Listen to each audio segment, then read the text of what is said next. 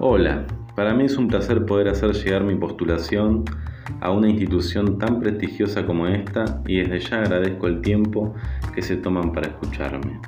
Mi nombre es Esteban Cuello, como señalé en mi currículum, soy profesor de historia, licenciado en educación y me encuentro estudiando una maestría en enseñanza en entornos digitales. Ni bien tomé conocimiento de que estaban a la búsqueda de tutores, no dudé en enviar mi CV pues me resulta particularmente interesante el modelo pedagógico que proponen y en el seno del cual se inscribe la acción tutorial.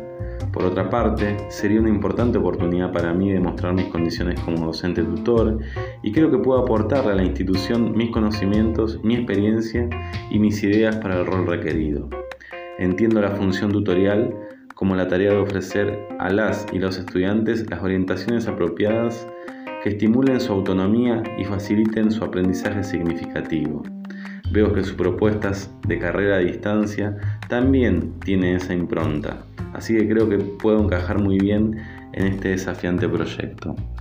Sé que la idea de una carta de presentación no es que yo me explaye demasiado sobre mis concepciones acerca del rol del tutor, pues ello se profundizará seguramente en las entrevistas posteriores pero entiendo también que está bueno que les cuente sintéticamente alguna de mis cualidades como tutor.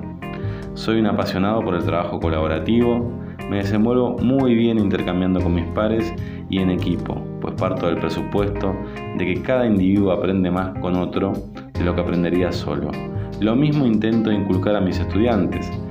Como tutor intento siempre tomar las acciones necesarias para crear entornos sociales positivos, que estimulen la participación y empoderen al estudiante. Me siento muy cómodo ejerciendo la tutoría desde el lado, sosteniendo los objetivos pedagógicos sin convertirme en el centro de la propuesta. Los protagonistas son los estudiantes, no el docente. Soy proactivo, busco encontrar las intervenciones justas en los momentos oportunos, no ser invasivo, estar alerta y anticiparme a situaciones, practicar el silencio activo.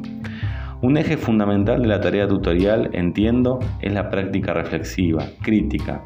Nunca podemos conformarnos con lo que hacemos, seguro que lo podemos hacer mejor.